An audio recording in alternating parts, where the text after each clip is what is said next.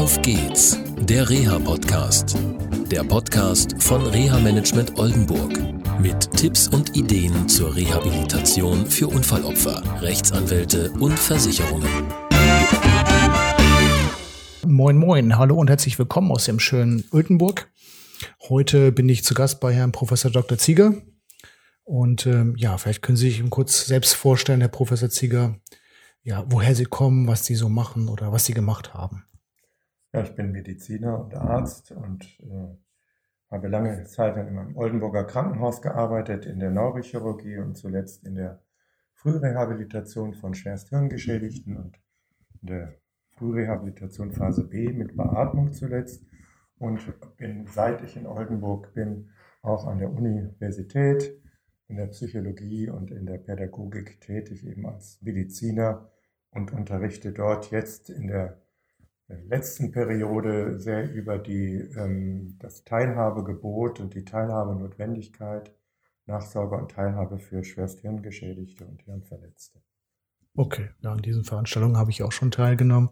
Sehr spannend. Mm, ja, und ja, neben der Tätigkeit an der Uni haben Sie auch ein Netzwerk initiiert. Ja, wir haben von der Universität aus, aus den verschiedenen Zusammenhängen, die sich ergeben haben, weil wir eben zunehmend auch Neuro-Reha-Pädagogik ausgebildet haben und publiziert haben und geforscht haben und kleine Symposien gemacht haben, haben wir erkannt, da ist ein echter Bedarf und wir haben zu dritt dann mit äh, noch Frau Professor Schulze und Frau Dr. Jana Alber dann äh, ein Netzwerk initiiert, welches wir an der Uni haben starten lassen, aber dann sofort in die Region getragen haben, erstmal Oldenburg und umzu und inzwischen wird das ein Netzwerk werden, Neuronetzwerk Weser Ems mit über 120 Teilnehmenden, Persönlichkeiten, Einrichtungen, Verbänden, Kommunalpolitik, Behindertenbeauftragte und viele Betroffene und Angehörige selbst.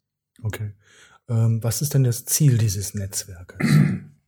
Das Netzwerk möchte einmal überhaupt eine Bestandsaufnahme machen, wie viele Menschen brauchen intensive Nachsorge und Teilhabe, weil sie komplexe neurologische Beeinträchtigungen haben.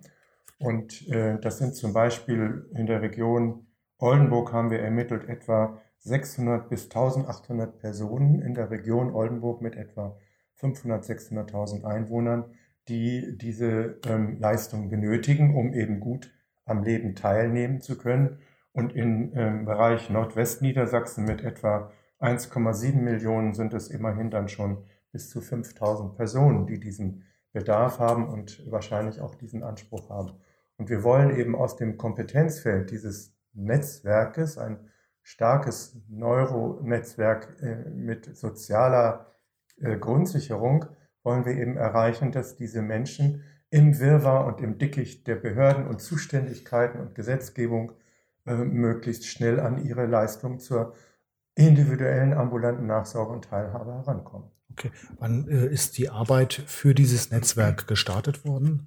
Die ist gestartet im Januar äh, 2015. Dann bin ich in Ruhestand gegangen und hatte etwas mehr Zeit für sowas, habe die Initiative ergriffen, ähm, habe seitdem eben viel Zuspruch haben wir bekommen in dem, in dem Initiatorenkreis. Äh, wie gesagt, etwa jetzt 120 Teilnehmer äh, und Teilnehmerinnen aus allen Bereichen, allen äh, medizinischen Bereichen auch gerade. Und insbesondere auch die Betroffenen selber sind sehr stark die Betroffenen selber, die auch dann in der begleitenden Lehrveranstaltung, die äh, durchgeführt wird, äh, teilgenommen haben und dort ihre Fachkenntnisse reingetragen haben. Auch Studierende der Universität haben kleine Masterarbeiten geschrieben und Befragungen gemacht. Also alles sehr positiv.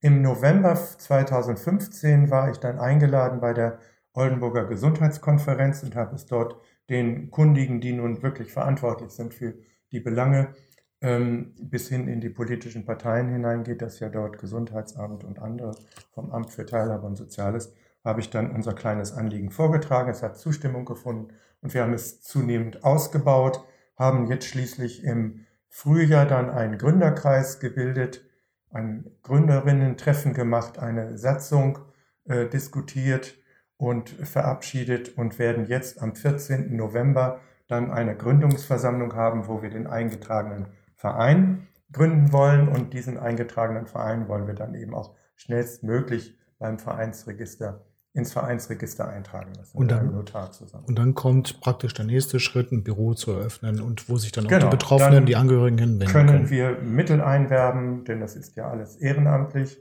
Wir haben dann einen Vorstand gewählt. Wir werden ähm, Internetauftritt machen. Wir werden natürlich auch öffentlichkeitswirksame ähm, Veranstaltungen machen. Ich hoffe so, dass wir das schon im Frühjahr in Oldenburg hinbekommen. Und wir werden natürlich dann auch mit der konkreten Informations- Beratungs- und Unterstützungsarbeit anfangen. Okay. Das ist ganz wichtig. Es geht um ein Neuronetzwerk. Also es sollte jemand sein oder es muss jemand sein, der eine neurologische Erkrankung oder sonstige Veränderung, Schädigung hat. Ja, damit ist nicht gemeint, es gibt ja in Oldenburg ein Demenznetzwerk, das ist ja auch mit dem, äh, mit dem Gehirn verknüpft. Das meinen wir nicht, sondern es geht tatsächlich mehr um Schlaganfallpatienten, äh, Patienten, die nach Reanimation hypoxische Hirnschädigungen haben oder Patienten nach schwerem Schädelhirntrauma. Und natürlich auch die vielen, vielen Patienten, die heute Beeinträchtigungen haben und komplexen Förderbedarf, dadurch, dass sie eben neuromuskuläre Erkrankungen haben. Dieser ganze Bereich ist wichtig und wir arbeiten dort eben auch mit Kliniken zusammen, wie der, dem Reha-Zentrum ähm, am Evangelischen oder auch dem Reha-Zentrum im, Klinikum Kallenbrück. Mhm. Friede Horst auch? Friedhorst ist auch dabei, auch gerade ähm, mit, mit sehr starkem Interesse. Es sind auch Neuropsychologen da, es sind Pädagogen da und es sind vor allen Dingen auch Ärzte mit drin. Und die größte Profession, die allerdings am geringsten vertreten ist, sind natürlich die, die ehemaligen Patienten und Angehörigen selbst. Die haben ja am meisten Erfahrung mit Schädelhirntrauma und sind Experten ähm, ihres eigenen Problems. Ja und bringen sich auch sehr ein. Ich bin da ab und zu dabei ja. und äh, gut. Äh, ein Thema, was immer wieder, äh, ja, wahrscheinlich, was wahrscheinlich auch dann Thema für das Netzwerk äh, werden wird, ist die Nachsorge. Im Bereich der Berufsgenossenschaften gibt es eigentlich dieses Problem nicht so. Die haben mit ihren Reha-Managern und äh, einem Nachsorgekonzept die ähm, ja neurologisch Betroffenen immer gut im Griff, sag ich mal, gerade Kinder und Jugendliche auch. Ähm, da gibt es ja auch dann halt Friedehorst zum Beispiel hier in unserer Nähe oder auch andere Kliniken. Ähm, und ich hatte schon seinerzeit mit Frau Dr. Ritzmer eine äh, Sendung zu diesem Thema gemacht, äh, zur, zur Nachsorge und im Bereich der Krankenkassen zum Beispiel ist es ja eher schwierig, so eine Nachsorge zu initiieren. Was wäre, was könnte, sagen wir mal so, ähm, da so ein Netzwerk oder dieses Netzwerk, das Neuronetzwerk dann so mit anbieten? Ich denke, das Netzwerk kann überhaupt erstmal erreichen, dass die ähm, Menschen, die diesen Bedarf haben, Gehör finden, hm. dass sie dann in Kooperation, wir stellen uns das Netzwerk kooperativ vor und partizipativ, dass wir eben mit den Krankenkassenvertretern im Einzelfall durchaus auch hingehen, begleiten, unterstützen, eventuell auch juristischen Beistand einholen. Wir haben auch Juristen im Netzwerk und, und das dort dann einfach beharrlich, ähm, dass die dann auch wirklich individuell durchgesetzt werden. Wenn man so will, ist da viel Assistenzarbeit dabei und natürlich auch Unterstützungsarbeit einfach Mut machen und die berechtigten Ansprüche erfüllen lassen. Ja, okay. Ähm, zurzeit ist es ja so, dass gerade Kinder und Jugendliche äh, bis zu einem bestimmten Alter ins sozialpädiatrische Zentrum gehen können, werden dort versorgt. Dann ist im Prinzip ja schon so eine, ja, eine Lücke da. Äh, empfinde ich immer wieder, wenn ich mit Kindern und Jugendlichen zu tun habe, die halt nicht BG versichert sind, ähm, die dann auf einmal, ja, mit 18, 19 auf einmal dann darstellen und sagen, wie geht's jetzt weiter? Ich habe jetzt gar keine äh, Begleitung mehr ärztlicherseits, ich brauche aber noch Hilfe für Therapien und auch noch mal eine externe Einschätzung. Bin ich auf einem guten Weg? Ja, das ist äh, in der Tat eine große Versorgungslücke, die auch ähm, politisch geprägt ist durch die verschiedenen Interessengruppen. Es gibt Absprachen mit dem SBZ. Es gibt auch eine starke Initiative für die äh, Einrichtung eines MZEBs, medizinisches Zentrum für die Erwachsene mit Behinderungen. Ähm, auch dort gibt es einen großen Bedarf, weil ja nun die Jungen eben älter werden. Und es gibt auch ein starkes Interesse, hier ein MZEB zu bilden. Ich sage mal so, weil ich dort nicht in der ersten Reihe bin.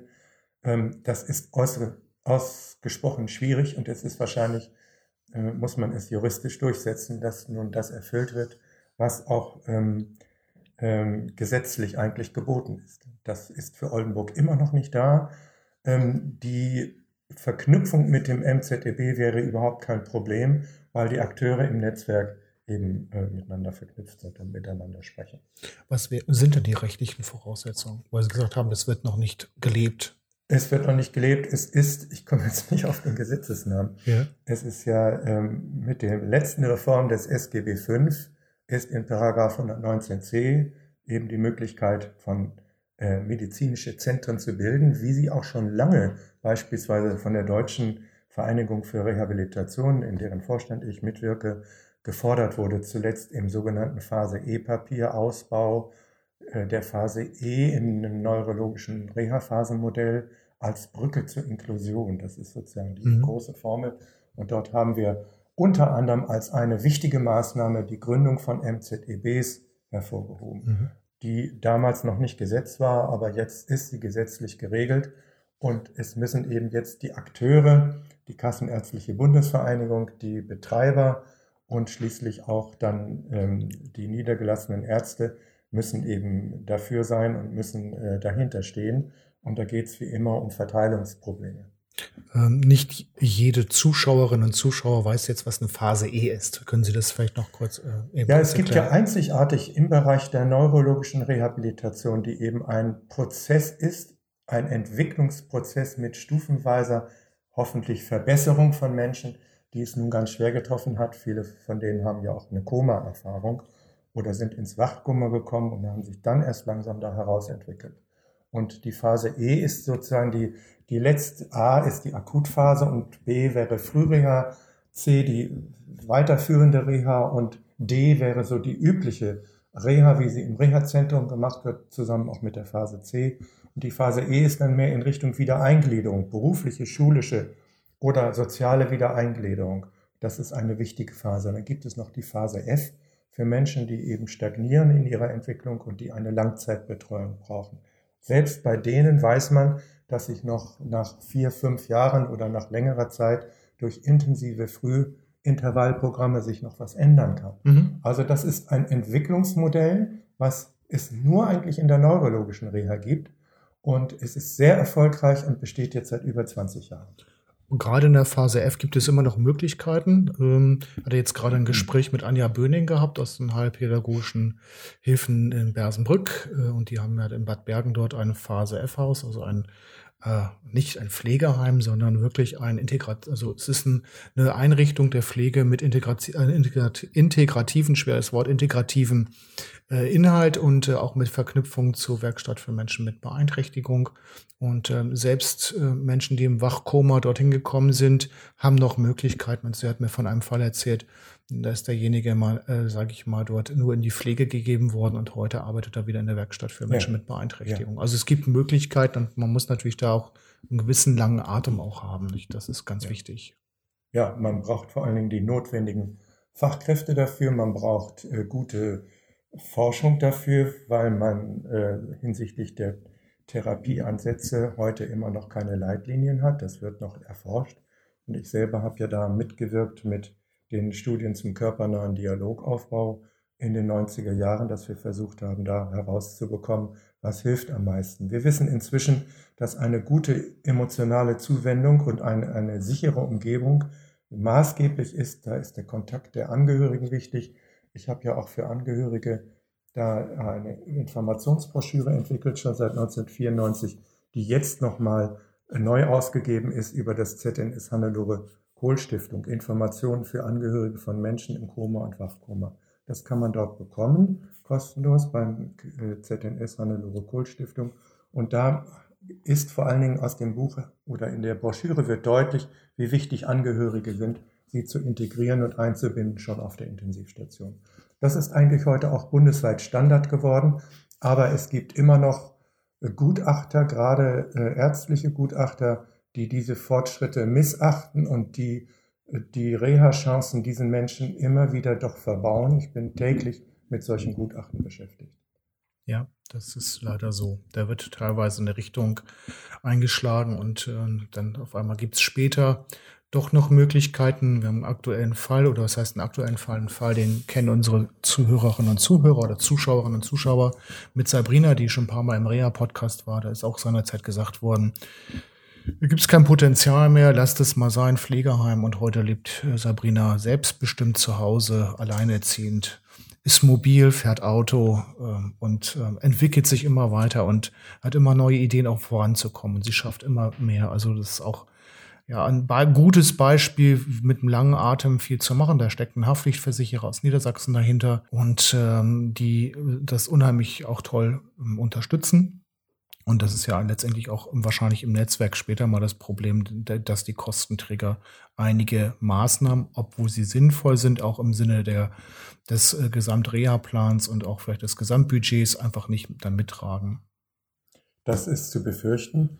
Leider hat das Bundesteilhabegesetz, was ja nun in Kraft getreten ist, dort nicht die entsprechend entschlossenen Maßnahmen getroffen. Wir werden sehen, wie weit das trotzdem nutzbar ist, dieses Bundesteilhabegesetz, denn immerhin gibt es jetzt sowas wie eine Teilhabeplanung über die Reha-Planung hinaus. Ähm, wir werden darauf pochen, dass äh, ja die Reha eine wichtige Maßnahme ist zur Daseinsfürsorge, also die Sicherung der Existenz für alle, egal welche Hautfarbe, welche politische Gesinnung, ob Ausländer oder nicht, und für alle Altersgruppen. Und wir stehen auf dem Standpunkt, dass eben ein Sozialstaat daran zu messen ist, wie er mit alten Kindern, schwachen, kranken, Behinderten und anderen Schutzbedürftigen umgeht.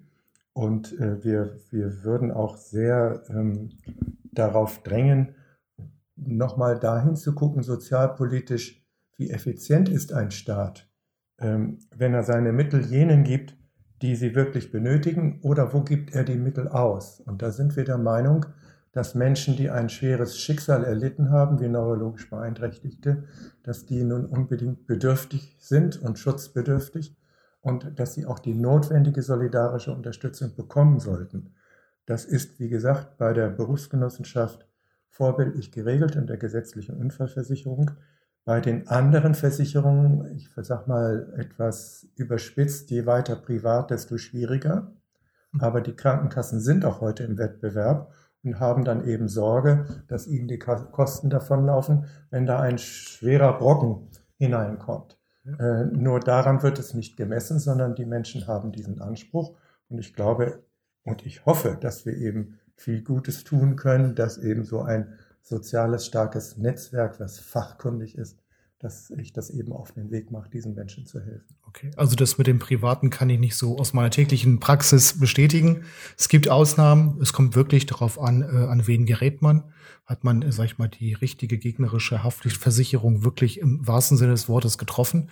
Da gibt es riesige Unterschiede ja, an den Sichtweisen. Ähm, das äh, teilweise äußerst schwierig und äh, teilweise bin ich äh, erstaunt, ähm, mit wie viel ähm, auch ähm, mit Fürsorge regelrecht, was man den privaten Versicherern nun wirklich nicht unterstellen muss, daran gegangen wird. Aber das ist immer wirklich sehr individuell und ähm, das, was ich so mitbekomme, ist, dass gerade die regionalen Versicherer ähm, da besser aufgestellt sind als die großen bundesweiten. Wunderbar, das ja. zu hören, das erhöht die Chancen. Genau. Äh, wir wissen ja jetzt aus bundesweiten Untersuchungen, dass etwa, etwa 90 Prozent der Betroffenen mit Nachsorge und Teilhabeleistung nicht zufrieden sind. Sie bekommen sie nicht, ja. sie müssen ein Dickicht durchlaufen, sie äh, haben sozialen Abstieg erlitten, sind von den zergliederten Zuständigkeiten überrascht, wundern sich auch, dass die Leistungen immer noch nicht flächendeckend und regionalisiert aufgebaut sind.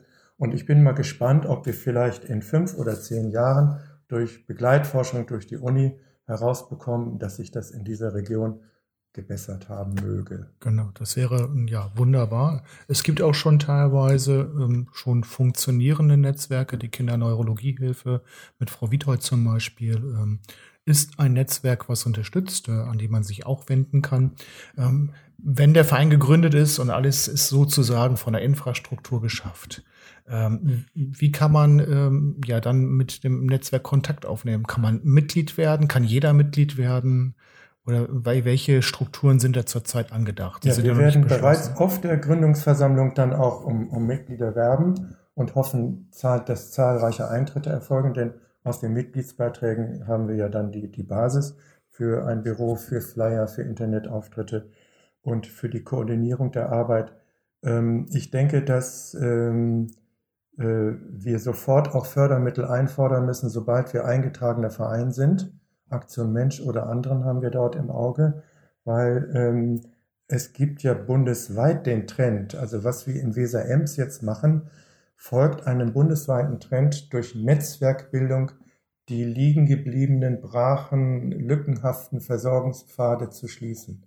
Das ist eigentlich unser Ziel. Und man kann natürlich Mitglied werden bei uns.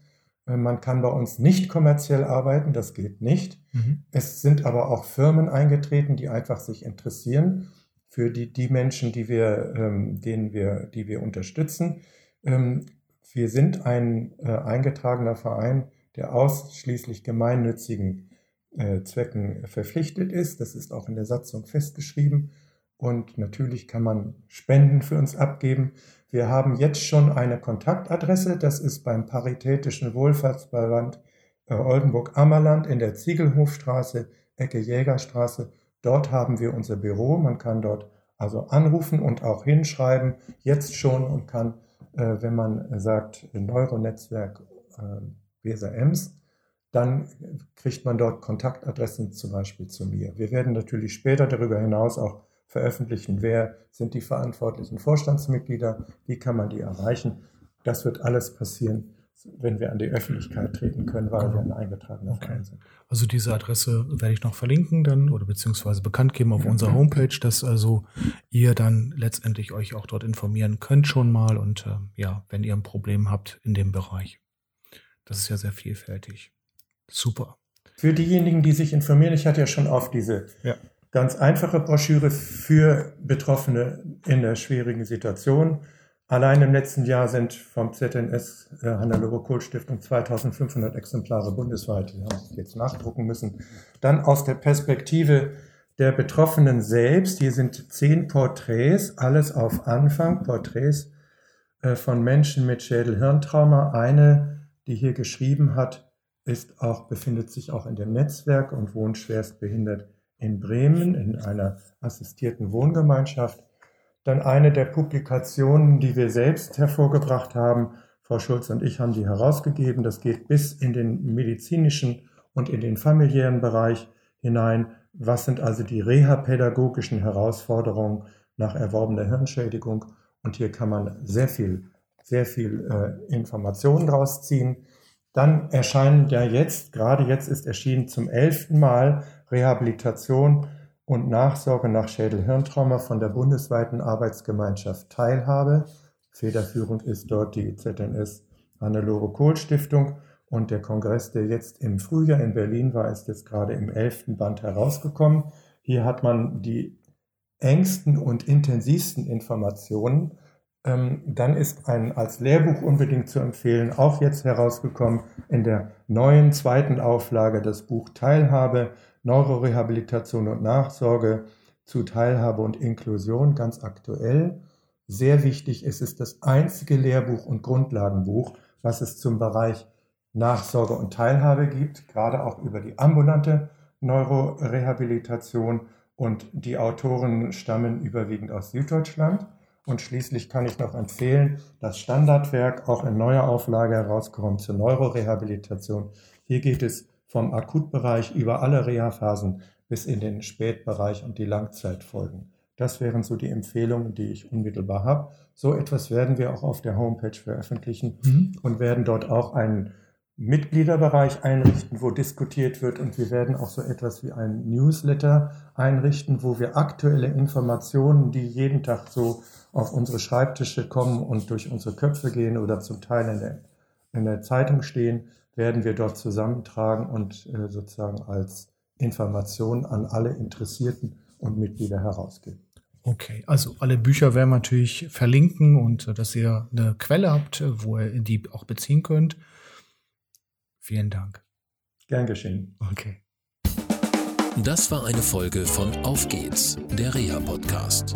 Eine Produktion von Reha Management Oldenburg. Weitere Informationen über uns finden Sie im Internet unter www.rehamanagement-oldenburg.de.